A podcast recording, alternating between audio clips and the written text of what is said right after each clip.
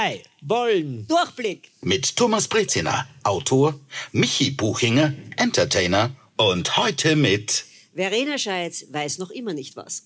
Na, dann sag die Bandbreite. Die Bandbreite, äh, ich singe ein bisschen, ich moderiere ein bisschen, ich schauspiele ein bisschen, ich mache mich hin und wieder wichtig. Du bist derzeit die Rösselwirtin hier in Baden, weil wir Ja. sind ja hier in Baden im Kurpark. Da hinten, da hinten in der Sommerarena spiele ich die Rösselwirtin und es macht unfassbar viel Spaß und das Schöne ist, das Publikum hat auch den Spaß. Und wir sind, wie gesagt, hier im Kurpark auf der Bühne, ein wunderbares Publikum. Äh, Wir freuen uns sehr, dass ihr alle da seid äh, bei dieser Aufnahme unseres Podcasts. Das Thema. Ich habe ein ganz besonderes Thema äh, mitgebracht und mir ausgedacht, weil ihr sitzt mir da gegenüber. Ihr seid zwei Ikonen des österreichischen Fernsehens. Ihr habt lange Karrieren und da gehört natürlich... Verena, das heißt, wir sind alt. Ja, danke, So, er wollte es schön umschreiben. Ja, danke, Michi. Aber ich habe schon richtig verstanden. Und natürlich seid ihr da in mancher Hinsicht meine Vorbilder. Und da gehört natürlich zu so einer langen Karriere vor allem eines dazu, durchhalten.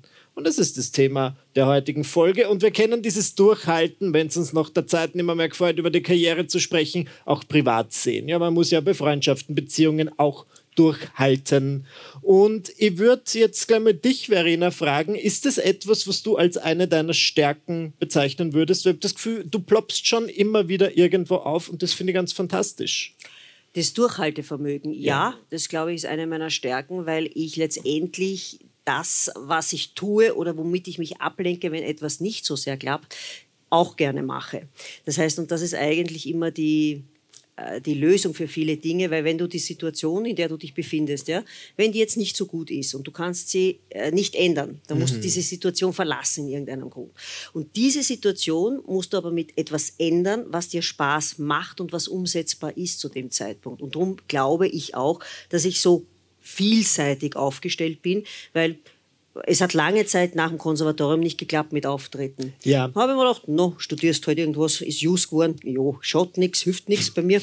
Aber letztendlich bringt es dich in immer wieder ein Stück weiter in eine andere Richtung, aber du verlierst auch nie das Ziel, was du machen willst, nämlich das Theater, die Leidenschaft, das, das was dich beflügelt, kommst halt von einem anderen Umfeld herum. Und damals zu der damaligen Zeit, wo ich mit Kabarett Heilbutt und Rosen begonnen habe, waren halt wenig herzige, hübsche Frauen, lustige Frauen am Markt. Und da habe ich mir auch bewusst die Lücke gesucht, habe mir gedacht, da setze ich mich ein bisschen rein und da- das hat dann gegriffen. Also man muss auch dann immer wieder ein bisschen erfinderisch werden. Aber Moment, das interessiert mich schon tatsächlich, dieser chronologische Karrierebeginn bei dir. Das heißt, du sagst Konservatorium, dann hast du mal auch studiert. Wie kam es dann aber zu dieser Kabarett-Sache Heilbutt und Rosen? Wie ist das entstanden? Also studiert habe ich deswegen, weil ich keine Engagements gekriegt habe. Ja. Also man muss das so sehen.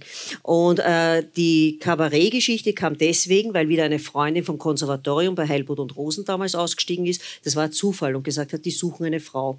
Und das einzige, also Aufnahmekriterium, das war auch verrückt, das weiß ich noch, bin ich dort gesessen und der Helmut Wabra sagt zu mir, hast du die Matura? habe ich gesagt, ja. Und ich war aufgenommen. Also ja. Aber das war es ja nicht. Vorsingen, vortanzen, vorhüpfen, nichts. Also das, das war für ihn irgendwie ausschlaggebend. hat schon gereicht. schon gereicht. Okay, und, und der Rest ist Geschichte, kann man das so sagen? Seitdem nie wieder eine Pleite erlebt? Bitte. Wo fange ich an, wo höre ich auf? Bei den Pleiten. Naja, es, war, es waren immer wieder die vermeintlichen, ah, jetzt tut sich was auf, ist dann in die Hose gegangen. Ich sage nur zu mitten im Achten. Ja, das Ah, war ja, ja. diese Sitcom, wo Alex größte Programmreform aller Zeiten, hochgejubelt, hochstilisiert. Dann kommt man da rein und zack, in zwei Monaten war das wieder zu Ende. Und das war aber konzipiert für ein Jahr. Also wir hatten eineinhalb Jahresverträge und nach zwei Monaten war es aus, weil es überhaupt nicht gegriffen hat. Ähm, zu Recht, zu Unrecht kann man noch immer nach wie vor diskutieren, aber es wurde nicht angenommen und insofern war das gleich, also wo man sich denkt, ich habe was geschafft, endlich kriege ich Engagement und endlich darf ich was tun, zack, war es schon wieder weg. Und dann ist es aber immer weiter, ist was anderes aufgeploppt und da war ich vielleicht auch ein sagt man Göttergünstling, es hat sich immer irgendwas ergeben und es waren immer Dinge, die kein anderer wollte. Und das habe ich dann gemacht und das ist auch wichtig. Und halt das Beste draus machen und das mögen dann, was man macht. Gelingt es dir immer so, wie du es jetzt erzählst? Äh, nein, und es waren auch äh, durchaus äh, Phasen, auch lange Phasen, wo du dann sitzt und dir denkst, ja, jetzt bleibe da zu Hause, schaue ins Kistel, ins Fernsehkistel, es tut sich nichts, man sitzt zu Hause, man fühlt sich unnütz, man sagt, man hat was gelernt, man kann es aber nicht irgendwie zeigen, man kann es nicht weiterbringen. Also das dämpft einen dann schon, ja. Und das Schlimme ist beim Fernsehen, und da rede ich jetzt auch gegen unseren Beruf, du siehst, wie erfolgreich alle da drinnen sind, wie was weitergeht, der kann arbeiten, diese Kollegin kann arbeiten und du sitzt davor und sagst, ich kriege überhaupt keine Chance, es geht irgendwie nicht weiter, es, es funktioniert nicht. Und dann ähm, musst du wirklich aufpassen, dass du da nicht in ein gerade als Junger in ein Loch fällst. Also, weil eigentlich steht da sagen dir ja alle, wenn du jung bist, steht dir die Welt offen. Du kannst alles ausprobieren, alles tun. Aber viel und auch mir hat der Mut gefehlt, einfach da tapfer zu sein, reinzugehen und sagen, okay, und wenn ich jetzt noch einmal hinfalle, also ich war vor Verletzungen ein gebranntes Kind schon in jungen Jahren. Ich habe mir das nicht traut. Und darum habe ich gewartet. Und dass sich dann das erste Mal was aufgetan hat, und das war eben dadurch, dass die Kollegin von Heilbut und Rosen weg wollte, dann hat das langsam gegriffen, aber immer nur äußerweise. Also das war nicht die gemachte Wiesen. Und selbst wie dann das Fernsehen gekommen ist, ähm, das hieß Willkommen Österreich noch, und da waren die Kollegen Elisabeth Engstler und der Reinhard Jesionek. Äh, und da durfte ich, das weiß ich, immer am Freitag moderieren, damit sie halt ein langes Wochenende haben. Aber immerhin, ich durfte zweimal im Monat. Ja. Mhm. Und das war halt, äh, und, aber an diesen kleinen Dingen, die schon was verändern oder was bewirken und was jetzt nicht der Wahnsinnsdurchbruch äh, ist, aber das habe ich mal genommen und habe dann halt weitergemacht bei den Dingen. Thomas, ich weiß ja meistens Bescheid auch über deine Karriere und auch Leute, die unseren Podcast hören, haben das vermutlich auch schon oft gehört, wie deine Karriere angefangen hat. Ähm, Gab es aber auch Phasen, wo du das Gefühl gehabt hast, äh, ich glaube jetzt es ist dann bald vorbei oder wo du wirklich durchhalten musstest? Ja, jede Menge. Das schaut nach außen immer so aus, als wäre das alles eben so, wie die Verena es nennt, eine gemähte Wiese oder würde immer so weitergehen. Überhaupt nicht. Das ging zeitweise äh, eben nach oben, dann ging es auch wieder nach unten, dann ging es auf einem Niveau gut dahin, dann kam wieder eine Spitze nach oben, dann kam wieder eine Spitze nach unten. Und ich muss sagen, bei mir war Folgendes, in den ersten Jahren, als ich geschrieben habe, habe ich ja vor allem fürs Radio geschrieben, auch fürs Fernsehen mhm. geschrieben. Und ich war einfach nur glücklich. Ich war glücklich, so wie die Verena das jetzt auch gesagt hat, dass ich gute Nachtgeschichten schreiben kann. Das ist auch ganz wunderbar. Schwierig wird es dann, wenn du plötzlich etwas anderes bekommst, das wesentlich größer ist und das dann auch gut läuft. Und ich habe ja, mein erstes Buch ist erschienen, da war ich 27 und innerhalb von drei Jahren sind die Bücher wahnsinnig erfolgreich geworden. Und das war an und für sich ganz toll, aber gleichzeitig auch eine riesen Belastung für mich. Und ich habe dann auch eine Zeit lang schon so den Traum gehabt oder die Vorstellung gehabt, die völlig irrwitzig ist, dass das immer nur so weitergeht. Mhm. Und das tut es nicht. Und als dann Dinge eben nicht so gut geklappt haben, nicht so gelaufen sind, da Schwierigkeiten kamen oder dort Schwierigkeiten gekommen sind, also ich gebe zu, ich bin ein großer Jammerer vor dem Herrn. Und ich habe Gott sei Dank Leute, die mir zuhören. Und, aber Gott sei Dank auch nur bis zu einem gewissen Niveau. Heute schreibe ich ja viele Ratgeber zum Thema Lebensfreude und mein eigener Mann sagt dann immer zu mir, könntest du bitte deine Ratgeber lesen in gewissen Zeiten. Und äh, er hat recht. Und aber gleichzeitig, ja, ich bin eben auch, ich bin ein Mensch und ähm, also es gibt schon Zeiten, wo ich auch im wahrsten Sinne des Wortes schwarz gesehen habe. Also einfach nicht das Gefühl gehabt habe, dass es wirklich weitergehen kann mhm. oder auch völlig angestanden bin. Also 2017 haben wir uns kennengelernt, 2015 war es, 2015 war es, wo ich wirklich geglaubt habe, also sowohl meine schriftstellerische Karriere als auch alles andere ist jetzt an einem sehr toten Punkt angekommen. Warum? Ganz einfach. Die Kinderbücher waren noch immer gut und erfolgreich, aber es lief nicht mehr so. Es gab Schwierigkeiten mit den Verlagen. Und ich habe so den Eindruck gehabt, da kommt nichts und da, da, da, entwickelt sich nichts mehr. Und ich war so gewohnt, ständig was zu tun und plötzlich war das nicht mehr so. Und ich war wirklich verzweifelt und vor allem ähm, vor allem, wie soll ich sagen, ich habe wirklich, mir hat die Perspektive gefehlt. Und äh, der Ivo hat mir damals, das werde ich mein Lebtag nicht vergessen, als ich ihm eben vorgejammert habe, wie traurig ich bin und dass das alles nicht so läuft, ist er mit mir in die Papierhandlung gegangen, hat mir eine Füllfeder gekauft, sie mir in die Hand gedrückt und gesagt, ein Schriftsteller schreibt. Und jetzt schreib einfach irgendwas auf.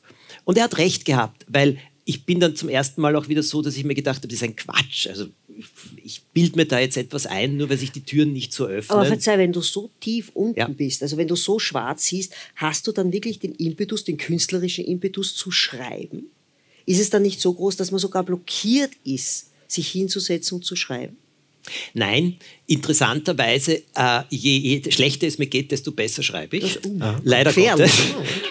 leider Gottes. Das ist, das ist leider, ja, ich sitze dann oft und denke, ich schreibe jetzt den größten Quatsch meines Lebens. Wenn ich es dann drei Wochen später durchlese, merke ich, uh, das war eigentlich ganz gut.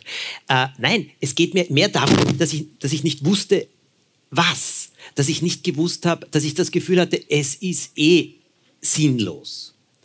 Und da kommt das Gleiche, was du gesagt hast. Es sind die kleinen Sachen, die dann plötzlich auftauchen. Und die kommen aus dem Nichts. Die muss man kennen. Die muss man erkennen. Genau. Und zum Thema Durchhalten, das Wichtigste, glaube ich, was ich gelernt habe, ist loslassen. Loslassen von der Vorstellung, wie etwas weitergehen sollte oder sein sollte. Ja, aber das ist dann auch manchmal irgendwie zum Beispiel, du gibst mir immer wieder den Tipp, man soll ganz klare Visionen haben. Mhm. Und sie am Anfang eines Jahres sagen, so wird mein Jahr und das mache ich, oder? Nein, nein, darf, ich, seit darf ich einhaken? Ja. Nicht so wird mein Jahr, so möchte ich, dass mein Jahr wird. Okay, das sind quasi zwei andere Dinge. Weil das ist wirklich ein toller Tipp von Thomas. Ich setze mir dann hin und sage, mein Jahr 2022, dem gebe ich diesen Titel. Ähm, Michi ist super und dann schreibe ich auf, äh, was mir in diesem Jahr also, alles... das ist der Titel von 2017, 18, 19. ja. Und dann schreibe ich auf, was mir in diesem Jahr alles Tolles widerfahren kann, was ich möchte. Also, okay, aber dann, wenn es zum Beispiel nicht passiert, Thomas, jetzt rede ich mit dir. Was ich höre dir zu, ich höre dir zu. Ich schaue nur auch ins Publikum, weißt du? Ich höre dir angespannt zu. Entschuldigung. Was mache ich dann? Soll ich dann enttäuscht sein vom Universum oder quasi. Nein, der Trick, genau das, was du jetzt angesprochen hast. Also vielleicht zu erklären, wer das nicht weiß, ich gebe jedem Jahr einen Titel, wie einem Buch. Aber dieser Titel ist jetzt nicht ein definiertes Ziel, sondern ist meistens ein, ein, ein Gefühl, äh, eine Richtung, äh, etwas, was ich eben gerne äh, erreichen möchte. Vor allem muss man spüren. Und das ist jetzt der Trick dran, loszulassen. Diese Richtung kann man sich sehr wohl einprägen. Du kannst sie auch unterfüttern mit konkreten Zielen, die du erreichen möchtest. Und das halte ich auch für gut. Aber das Wichtige ist, wenn du die Richtung hast, lässt du viel anderes los. Und damit lässt du dem Universum auch mehr Chance, dir Sachen zu bringen, mit denen du vielleicht gar nicht rechnest, die aber unter diesen Titel passen. Ah. Das ist der Trick. Also Michi ist der Größte, ist ein guter Titel. Schau, was da alles kommen kann. Aber was ich wirklich meine, ist, es geht, äh, es geht eben, ähm, äh, du kannst ein Jahr nennen, neue Türen. Du kannst äh, äh neue Türen erkennen. Ähm, äh, ich äh, umarme das Unbekannte oder solche Sachen. Ich muss da jetzt leider sagen, schau, dieses Jahr hat ja so begonnen, dass mich gleich auf der Wiesen hinten hinterm Garten aufgehört hat und ich mir alle Bandeln gerissen hat. Und ich habe mir schon gedacht, Arschlochjahr. Das war gleich das Erste, was ich mir gedacht wenn du das, am Titel schreibst, wenn das am Titel schreibst, wird es auch so weitergehen. Na, ja, wirklich. Und dann da rauszukommen, ja, wenn du es nämlich einmal manifestierst, das ist auch das Gefährliche. Natürlich musst du das Positive manifestieren, aber es passiert da halt von der Seite, kommt was, was negativ ist, womit du nicht gerechnet hast. Und dann hier nicht in das andere Extrem zu kippen und zu sagen, na gut, wenn das jetzt schon so anfängt, wie soll denn das Jahr noch werden? Um Gottes Liebes Willen. Mhm. Ja, aber da dagegen zu steuern, ist noch schwieriger, das stimmt. Und wenn jetzt diese Vorstellungen, die du da hast, ja, sich nicht offenbaren, du wartest den Jänner, Februar, März, April, es tut sich noch immer nichts, keiner hat zu dir gesagt, du bist super, du bist super, Michi. Was du willst jetzt sagen, dass der Michi Jänner, Februar, März, April nicht Nein, super war. also jetzt Entschuldigung. Es war sehr nett, dass du heute da warst. Haben wir hinter der Bühne noch Danke einen Gast vielleicht? Nein, aber Weißt du, was ja. ich meine? Da einfach dagegen zu steuern, ist dann hundertprozentig schwer. Und da frage ich mich, wie kommst du da? Wie kannst du das wieder umändern? Wie kannst du das ähm indem ich das tue, was du gerade vorher erzählt hast, indem ich mich ablenke und was anderes tue. Ah, okay. Weil das hast du vorher großartig okay. dargestellt und ja. im Endeffekt machst du das automatisch.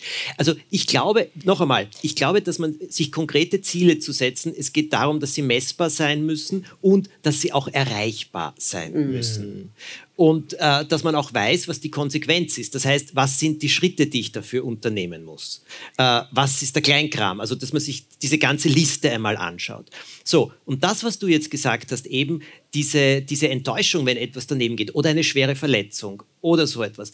Also ganz ehrlich, die menschlichste Reaktion darauf ist, einmal verzweifelt zu werden, down zu sein, zu sagen, es ist schrecklich meine Erfahrung ist, was mir beim Durchhalten hilft, es mir einzugestehen, wie schrecklich es ist. Du nennst es Arschlochjahr und äh, ich würde es nicht Arschlochjahr sein, aber vielleicht Situation. Und ich finde, das ist ganz wichtig, sich zu sagen, ja, so ist es und so empfinde ich es. Die Frage ist nur, wie lange ich da drinnen bleiben möchte. Und ich, mein, meine Erfahrung ist dann das, was du vorher gesagt hast. Es geht dann um die kleinen Schritte. Was kann man tun? Ich kann dir da auch ein Beispiel nennen. Meine äh, sehr liebe Mutter ist hingefallen, die Treppe runtergefallen und hat sich den Oberschenkel gebrochen. Und das war einen, zwei Tage vor Weihnachten. Sie kam ins Krankenhaus, wurde operiert und lag in einem Zweibettzimmer mit einer anderen Frau, mit einer älteren Dame auch. Also meine Mutter war damals schon über 80. Und diese habe ich beobachtet und die war unglaublich und die ist mir bis heute ein Symbol im Kopf geblieben. Die ist auch operiert worden. Mhm. Die ist im Bett gelegen und hat alles bewegt. Und dann habe ich gesagt, super, also ich kann jetzt, das kann ich schon so weit heben. Das kann ich schon, oh, ich glaube, das ist ein Zentimeter mehr als am Vortag. Und so hat sie auch mit meiner Mutter gesprochen. Gesagt, probieren Sie das aus, das können Sie auch, das können Sie auch. Die hat das auch gemacht. Die beiden Damen sind da gelegen und haben jeden Tag gemessen und besprochen, äh, wie sich ihre Beweglichkeit verbessert. Das waren kleine Schritte, nur gleichzeitig haben sie eine Perspektive eröffnet. Und das ist für mich schon ein bisschen ein Sinnbild auch geblieben. Aber ich bleibe dabei, es ist normal verzweifelt zu werden. Es ist das Wichtigste, glaube ich, ein menschliches Umfeld zu haben, Menschen um sich zu haben, die euch beim, beim Jammern auch einmal zuhören, aber Stopp sagen. Zeitlich begrenztes Jammern. Mhm. Und die dann auch ähm, die Eigenverantwortung ist dann, was sind die Schritte, die ich setzen kann. Und ich glaube, da dieses Sinnbild mit der operierten Hüfte, das Bein 10 cm heben zu können schon und am nächsten Tag 12, das ist ein gutes Bild. Verena, du hast vorhin schon. Du nickst so, Verena, so unter dem Motto, naja, was er da sagt. Nein, nein, nein, nein, nein dann würde ich sagen. nein, nein, überhaupt nicht. ich habe deine Höflichkeit. Weißt du, nein, weißt du, was ich mir, was ich mir, mir gerade überlegt habe, ist nämlich, bist du jetzt, weil du auch von so einer Karriere ja, gesprochen ja. hast, man ja, fühlt klar. sich dann so eine lange Karriere, fühlst du dich jetzt in der Karriere sicher? Nein. Oder in dem Erfolg? Das finde ich nämlich auch, weil das ist man Nein. nie. Ist man nie. Nein. Und was, es, und was ich auch oft sehe, ist jetzt, auch wenn ich da im Baden da jetzt auf der Bühne stehe oder in der Sendung stehe, ich habe so eine un lebendige Freude noch immer, und das zeigt eigentlich, wie lange ich unglücklich war, dass ich nichts machen durfte, nach wie vor, dass ich das machen darf ja. und kann. Also das ist unfassbar, dass ich da oben stehe und mich einen Haxen ausfreuen, mit den Kollegen blödeln kann und dasselbe auch im, im Team etc. und da was hinstellen kann. Und es ist kein Tag, wo was passiert und das, sage ich jetzt, ist keine Selbstverständlichkeit für mich. Das heißt, man fühlt sich dann auch trotzdem nicht sicher in der Karriere. Ja. Das ist ja, klingt ja fürchterlich. Ich dachte, das, das heißt, ich muss mich die ganze Zeit anstrengen und immer glauben, es ist mein letzter Arbeitstag. Oh no. Nein, weißt du, also dieses sich nicht ganz sicher fühlen halte ich auch für was Gutes, so wie ich auch den Zweifel für quälend halte, aber gleichzeitig hilft er dir auch, etwas besser zu werden. Das, was die Verena angesprochen hat, Dankbarkeit halte ich für das Größte und Wichtigste überhaupt. Denn es ist nichts eine Selbstverständlichkeit. Mhm. Und ich glaube aber, da muss man auch ein paar Jahre weiterkommen, dass man ja, das erkennt. Ja, musst du so alt werden wie wir. Wir, genau, weißt du? Okay. Und zu Ikonen werden. Ja. Michi, dann... Langernsteiger ja, Um nicht zu sagen, zu Legenden, weißt du? Oh, und dann Legends wirst du sehen... Only. Nein, was ich damit meine ist... Äh, es ist nichts selbstverständlich. Es ist überhaupt nichts im Leben selbstverständlich. Stimmt, das stimmt. Nichts. Und ich glaube, je mehr einem das bewusst ist, desto besser lebt man je mehr man dankbar ist für Sachen. Und mir geht es so wie der Verena, dass ich bei vielen sage, Wahnsinn, super, dass ich es machen kann. Mhm. Geht es mir manchmal auf die Nerven? Ja, und wie? Aber das ist normal. Äh, weil halt manchmal Druck ist oder sonst irgendetwas. Aber bin ich im Endeffekt dankbar? Bin ich dann äh, glücklich darüber? Ja. Jedes Mal, mhm. wenn ein neues Buch kommt, wenn ich das auspacke, ist für mich, wenn diese Kiste mit diesen Belegexemplaren kommt, das ist nach wie vor freudig. Es gab Jahre, da habe ich es einfach rausgenommen und ins Regal gestellt. Jetzt zelebriere ich es, jetzt schätze ich es mehr und ich lebe dadurch auch wesentlich besser und erfüllter. Jetzt ist es sowas wie Dankbarkeit, das haben wir schon angesprochen. Du hast vorher vom Manifestieren gesprochen. Das sind sehr spirituelle Dinge. Würdest du sagen, dass du eine spirituelle Person bist, wenn ich dir das so fragen darf? Lässt du das in dein Leben, die Kraft des Universums, was auch immer?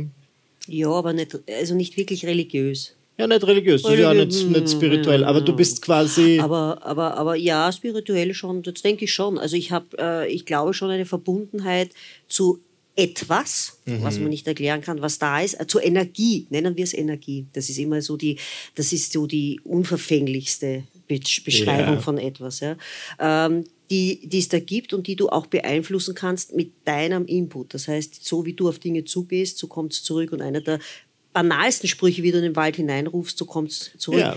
Das stimmt zu 100 Prozent. Wenn du in irgendeiner Weise befangen bist, bösartig eingestellt bist, negativ, kommt es, nimmt es das Umfeld automatisch wahr und es zeigt sich auch von der anderen Seite. Außer die anderen sind so weit, dass sie das wieder wandeln können, aber das ist selten. Und wie zeigt sich das in deinem Alltag? Bist du dann jemand, der morgens aus dem Bett springt und erstmal meditiert und dann hm? in den Wald baden geht? Nein, ich bin froh, wenn ich meine Kontaktlinsen finde. Ich habe sieben Dioptrie. also ich springe nicht. dann gehe ich einmal mit in den Garten. Äh, dann erschrecke ich, dass ich die Kontaktlinsen erfunden habe, wenn ich in den Spiegel schaue. aber nein, es ist ganz, äh, es sind ganz normale. Äh, habe ich? Nein, ich habe es nicht, aber ich spüre es immer wieder in kleinen Momenten. Mhm. Also ich, ich, es ist ständig da und das weiß ich, dass es ständig da ist und hin und wieder ich, mache ich es mir bewusst und es kommt auch hin und wieder was zurück. Also das heißt so Gedankeneingebungen, wo ich mir denke, ah, vielleicht machst du heute das, ah, heute ist ein guter... Und man merkt relativ schnell, so an den ersten Handlungen wird es ein guter Tag oder wird es ein schwierig, also schwieriger Tag wie von anspruchsvoller Tag, wo nicht alles gleich gelingt. Mhm, das gibt schon mhm. immer. Das, geht, das merkt man sofort und das zieht sich durch.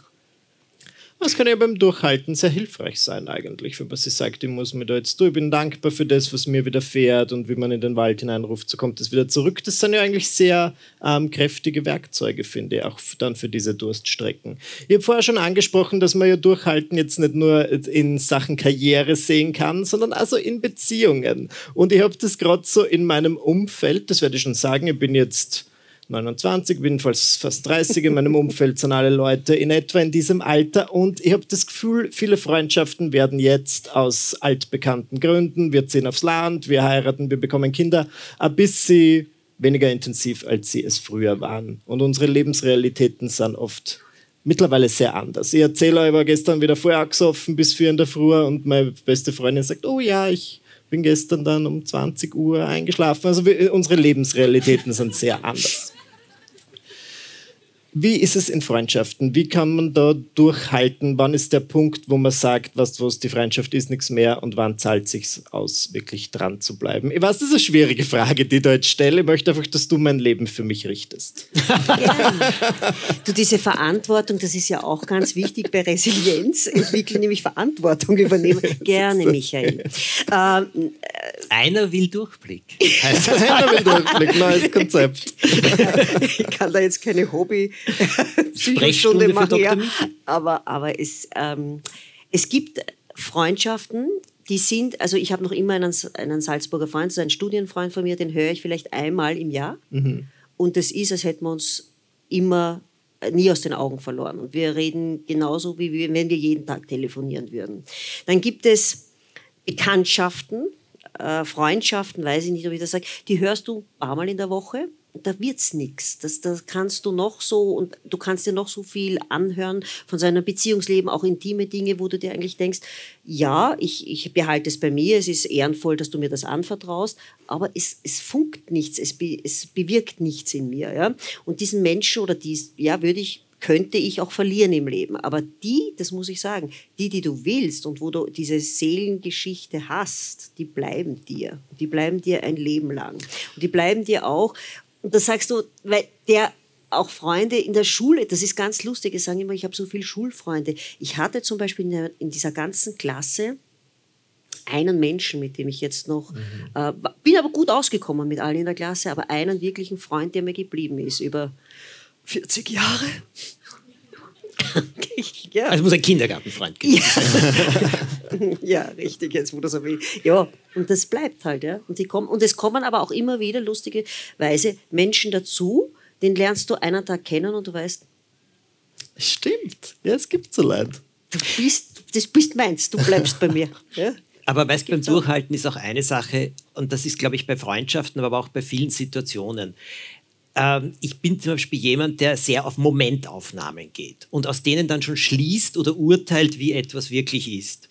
Und da habe ich Gott sei Dank Menschen um mich, die mir beigebracht haben, nicht auf eine Momentaufnahme zu schauen, sondern wenn dann auf mehrere Momentaufnahmen. Das heißt, eben durchzuhalten.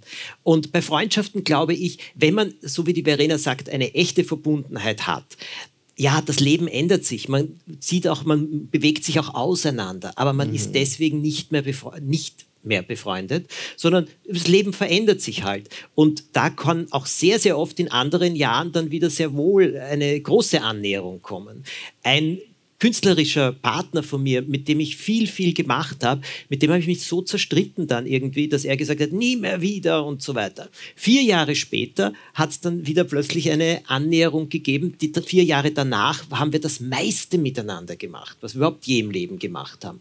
Ich hätte damit nicht gerechnet, aber was es mir beigebracht hat, war hier offener zu bleiben und ähm, eben also bei Menschen überhaupt sie nicht aufzugeben, aber auch bei Situationen nicht danach zu urteilen, das war jetzt so und das wird jetzt immer so sein und mhm. deswegen ist alles so, sondern zu sagen, ja, das ist es.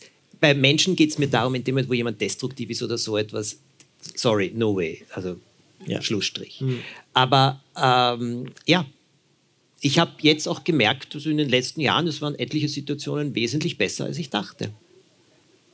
Ja, eine Tür immer offen lassen, es kommt halt immer auf den Grad der Verletzung an. Das sage ich immer, also wenn, wenn der oder das Gegenüber mir etwas zugefügt hat, was ich nicht verzeihen kann, wenn ich auch versuche, ja, dann ist die Tür zu. Ja, das aber ist, das, das, ist auch so. Das ist so. Und das ist aber auch was Destruktives gewesen. Ah, das ist für die, okay, das ist für die, die ja. Das ist quasi deine persönliche Regel. Ja, Thomas, aus unserem, äh, wir haben das Thema Freundschaft schon ein paar Mal im Podcast gehabt und ich weiß auch, dass du dann, und das sagst du ja oft, wenn jemand irgendwie ab, also wirklich was Destruktives macht, dann hast du kein Problem damit, diese Person dann auch zu verabschieden. Wie ja. macht man das rein naja. theoretisch? Hast du dann, schreibst du dann einen Brief und sagst. Nein, weißt du.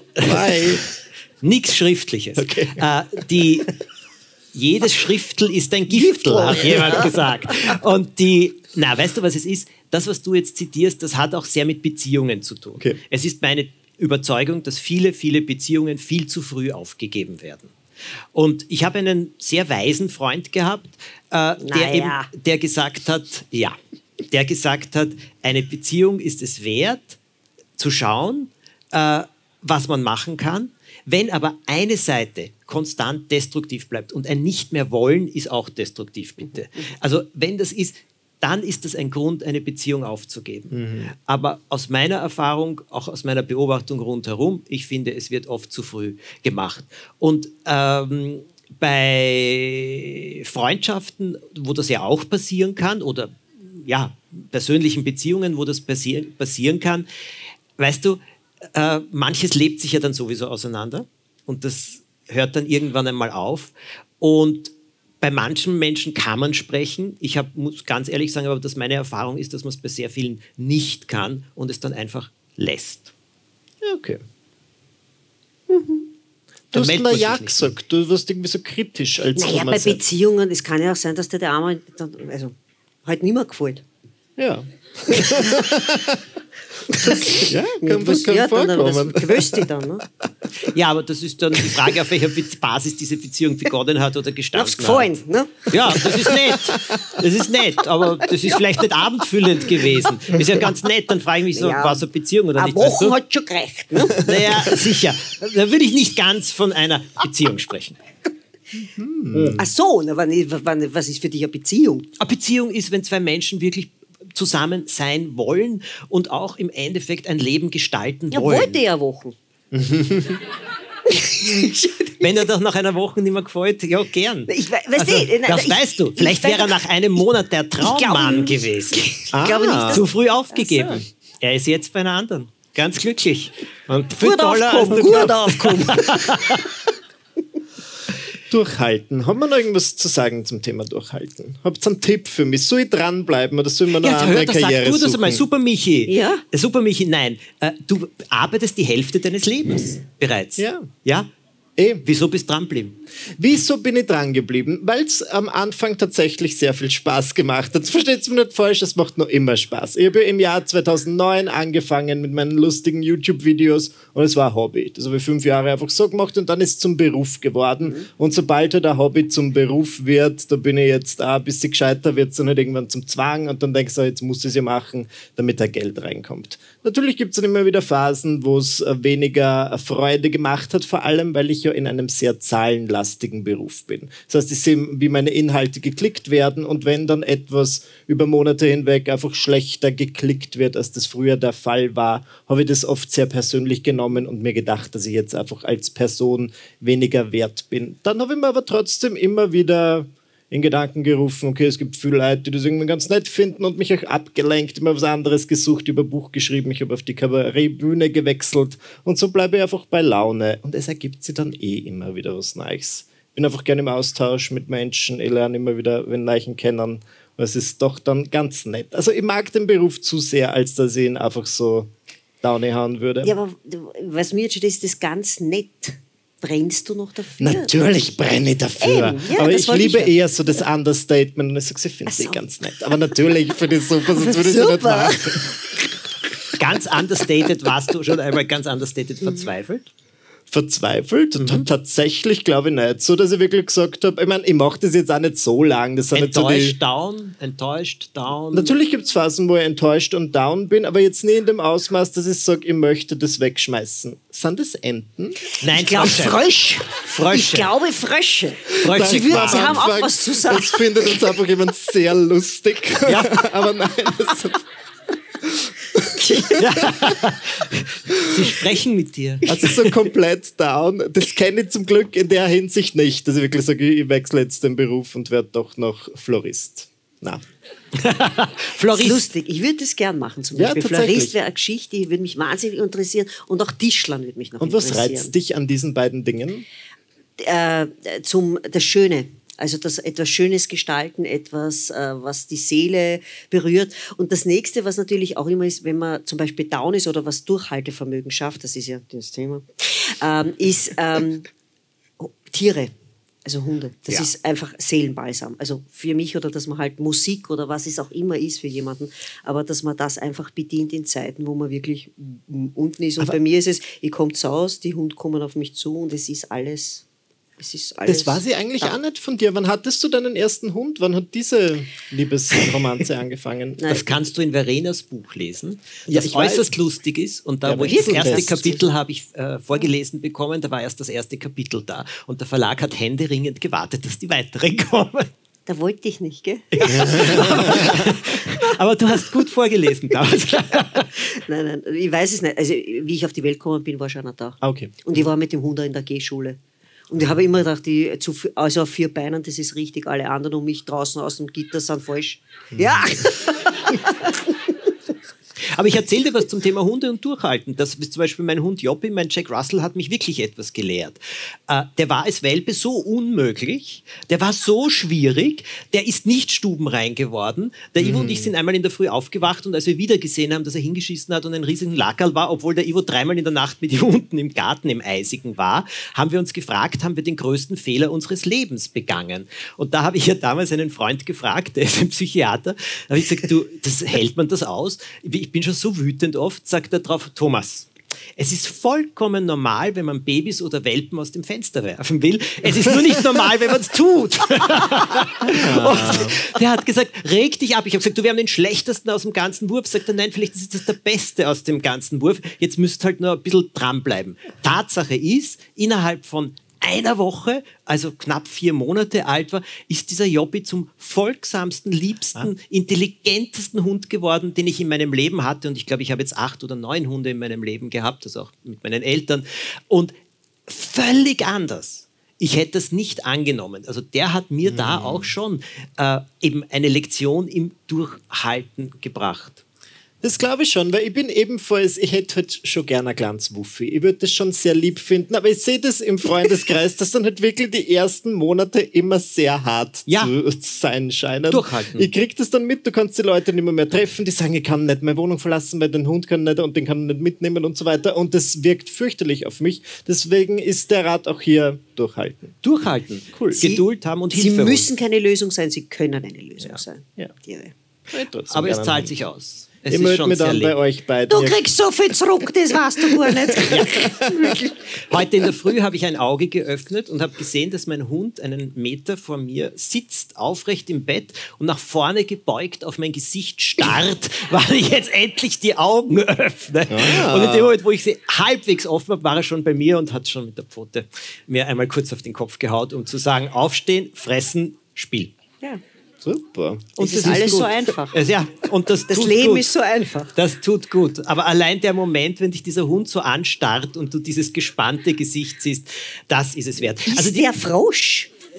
Äh, die, ich glaube, das ist jetzt ein Revierkampf. Forscher sollen durch Quaken ja angeblich auch ihr Revier bekämpfen. Vielleicht müssen wir jetzt das Revier langsam verlassen, Ja. weil wir haben ja, glaube ich, sehr viele verschiedene Punkte. Also ich habe wieder viel erfahren. Danke vielmals, Verena, Ich danke. für deine äh, Offenheit, das ist immer auch. das Schöne, was man erfahren kann. Ich Da, habe wirklich viel gelernt, ich hätte mitschreiben sollen. Es war wirklich. Ich, du kannst ich dir den Podcast anhören. Ja, genau. Überall, ich wo es. Podcasts gibt. Das wird aufgenommen. Ah, Surprise. Ja. Verena, wo kann man über dich äh, noch mehr erfahren? Was, den Titel deines Buches bitte. Und dich kann man dich sehen. Was gibt es alles? Äh, es gibt, Bist also- du auf Social Media? So, nein. da fängt schon einmal an. Äh, das, ich, Michi, woher ich mich, kennen wir die Person? Nein, Facebook und Instagram, ich, ich, ich kann das nicht, das macht mich narrisch. Mhm. Und ich muss auch sagen, es macht mich narrisch, wenn man mittlerweile irgendwo ein Interview gibt, dann wird es online gestellt und dann kommt der ganze Sumpfmorast an Befindlichkeiten, äh, wird dazugestellt. Also ich gehe ganz schwer damit um, mit diesem Negativ, äh, wie Mhm. heißt das, Wording oder was auch immer, das dem dann folgt. Und deswegen habe ich mich da ganz rausgenommen. Mir bleibt und mir ist es wirklich zum Herzen lieber, wenn mir jemand was ins Gesicht sagt und ich kann äh, was dagegen erwidern. Ist es Kritik, ist es auch Beleidigung, ist mir wirklich ganz egal, aber ich möchte es en face, also äh, mir gegenüber sofort persönlich haben. Und das ist einfach, ich kann diese Worte und die Zeilen auch, ich interpretiere sie einfach falsch oder bin überempfindlich oder was auch immer und drum bin ich rausgegangen, ändert die Situation, wenn es dir nicht passt und das habe ich gemacht. In dem Sinne, sonst kann man mich sehen. Dort kann man mich sehen. Im In der Fernsehen, Arena Baden, In der Arena, genau, Baden. da ist gerade das weiße Rössel. Ähm, dann, äh, Sehr gute Kritiken, wollen wir auch dazu na, sagen. nicht nur. Also die, die ich gelesen habe, war gut. Jetzt hör auf. nur. Also ich habe gute gelesen. Aber ist ja ganz Gut. egal. Und der Frosch ist Wahnsinn. Dann ähm, Studio 2 Ja. täglich. Dann drehen wir jetzt gerade eine Alpenradshow äh, in den Dolomiten. Ich habe ein Elektrobike, sonst hätte ich es nicht unterschrieben. äh, das wäre wirklich der Wahnsinn gewesen. Ähm, und sonst schreibe ich an einem neuen Programm, Kampelt und Gescheizt. Das Kampelt und- Kampelt ja. Kampelt und Gescheizt. Und sonst, das Buch heißt Der Wenzel-Test, das gibt es aber nicht mehr. Der Verlag hat mich, also wenn Sie es kaufen wollen. ähm, aber ich mache Jedes Buch gibt es überall. Nein, sie hat mir, der Verlag hat mir gesagt, wegen der geringen Nachfrage, also es war wirklich ein Bestseller, ähm, wird es nicht mehr aufgelegt äh, und handelt davon. Aber danke, dass es dir gefallen hat. Du bist einer der wenigen, glaube ich. Oh, oh. Schau, Ich lese lachen. gute Schau, Kritiken, wir mir gefällt dein Buch. Ich weiß nicht, ich finde nicht, dass ich im Leben was falsch mache. Nein, aber ich meine, du bist Bestsellerautor, ja? Ich habe mich über 2000 Exemplare gefreut. Das ist schon ein Unterschied, ne? Also reich bin ich nicht davon geworden. Es muss einen Spaß machen, sonst macht man es nicht. Hat Spaß gemacht. Ja, es ist ja nur ein Podcast. Ne? Ja, Wahnsinn, jederzeit wieder. Wir danken dir, dass du heute da warst. Und äh, jeden zweiten Sonntag gibt es eine neue Folge von Drei Wollen Durchblick. Wir freuen uns auch über alle Anregungen zu Themen, über die wir sprechen sollen. Da könnt ihr uns schreiben, Michi oder mir, auf Instagram zum Beispiel. Ja. Das sind wir nämlich. Und, ähm, und was gibt es sonst noch zu sagen? Ja, wenn ihr glaubt, jemandem könnte diese Folge besonders gut gefallen, bitte weiterschicken, davon erzählen und wir freuen uns auf jeden Fall auf alles Weitere. Bis zum nächsten Mal. Ihr wart ein super Publikum. Danke Dankeschön. sehr. Vielen Dank. Schön.